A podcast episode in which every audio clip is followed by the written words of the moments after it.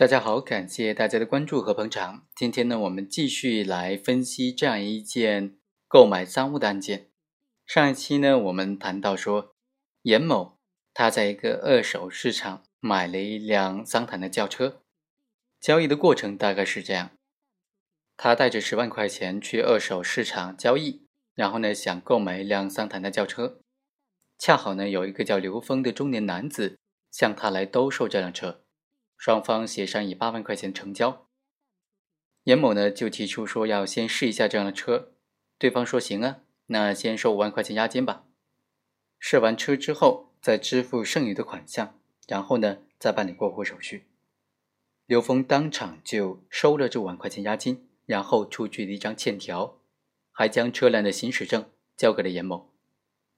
没想到啊，这个严某他在试完车之后就再也找不到这个刘峰了。严某在后来使用车辆的过程当中，因为违章被交警给查获了。交警一查发现，哦，这辆车原来是被盗窃的车辆，于是呢，就抓到了这个严某。严某当时就辩解说：“这辆车是我从我丈夫的朋友那里借来的，过几天呢，我将我那个朋友给带过来，让他澄清事实。”他这个辩解很显然是不被接受的。后来呢，公安机关就将他刑拘了。刑拘之后啊，他在看守所就总共做了五次供述，都非常稳定的供述了他购车的全过程，就是刚才一开始所介绍的那个案情的过程。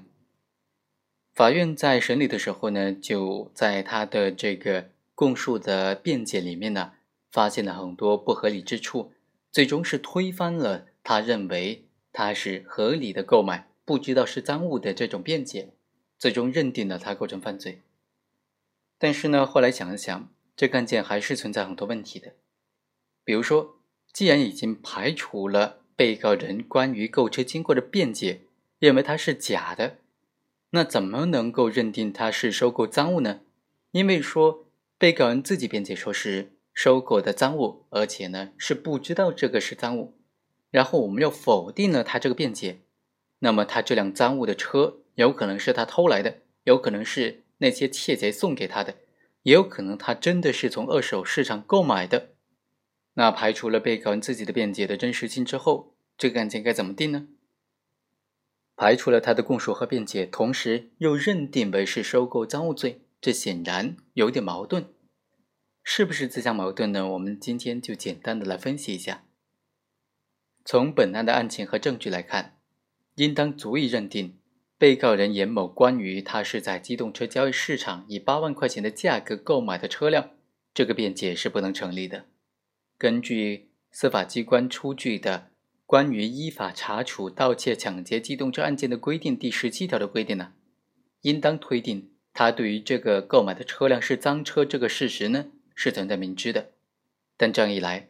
被告人究竟以何种方式获得这辆车辆，就成为没有办法查证的事实了。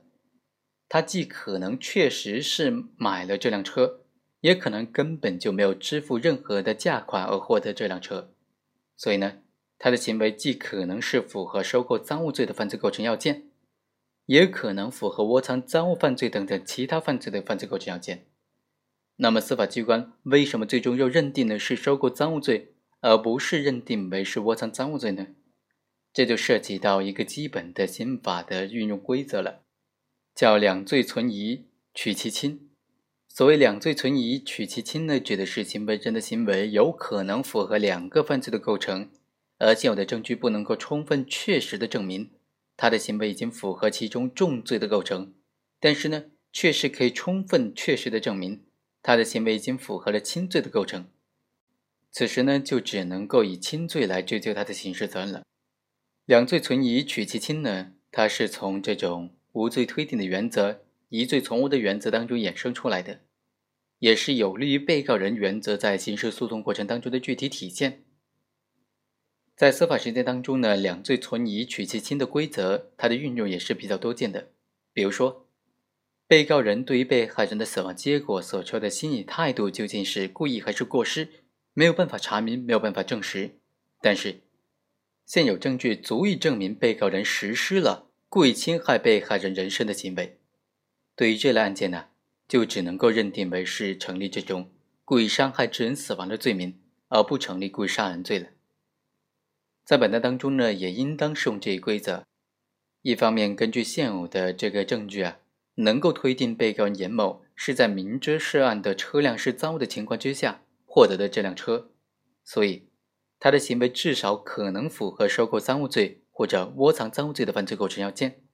另外一方面，由于在收购赃物的过程当中，行为人已经支付了一定的对价，而且他购买赃物通常是为了自己使用。所以可以认为，相对于窝藏人来说，相对于这种窝赃人来说，他的主观恶性一般是比较轻的。在这种情况之下，对他的处罚呢，就应当轻于窝赃的人。简单的来说，在这个案件当中，如果最终认定被告人严某构成收购赃物罪，那么在量刑上就要比认定为构成窝藏赃物罪要相对轻缓很多。所以。即便认定被告人严某关于他购车经过的五次辩解不能采信，被告人严某在获得车辆的时候有没有曾经支付相应的价款，这事实没有办法查明，我们仍然应当推定他曾经支付了一定的价款，并进而认定他构成收购赃物罪，而不能够推定他没有支付过任何的款项，并进而认定他构成收购赃物罪。只有这样判，才能够体现出有利于被告的精神，符合两罪存疑取其轻的规则。具体来说呢，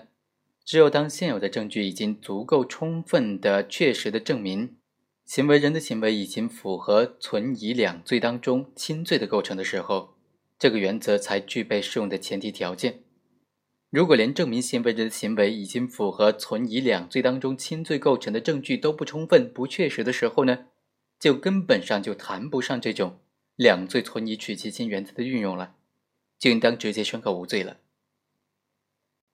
好，以上就是本期的全部内容，我们下期再会。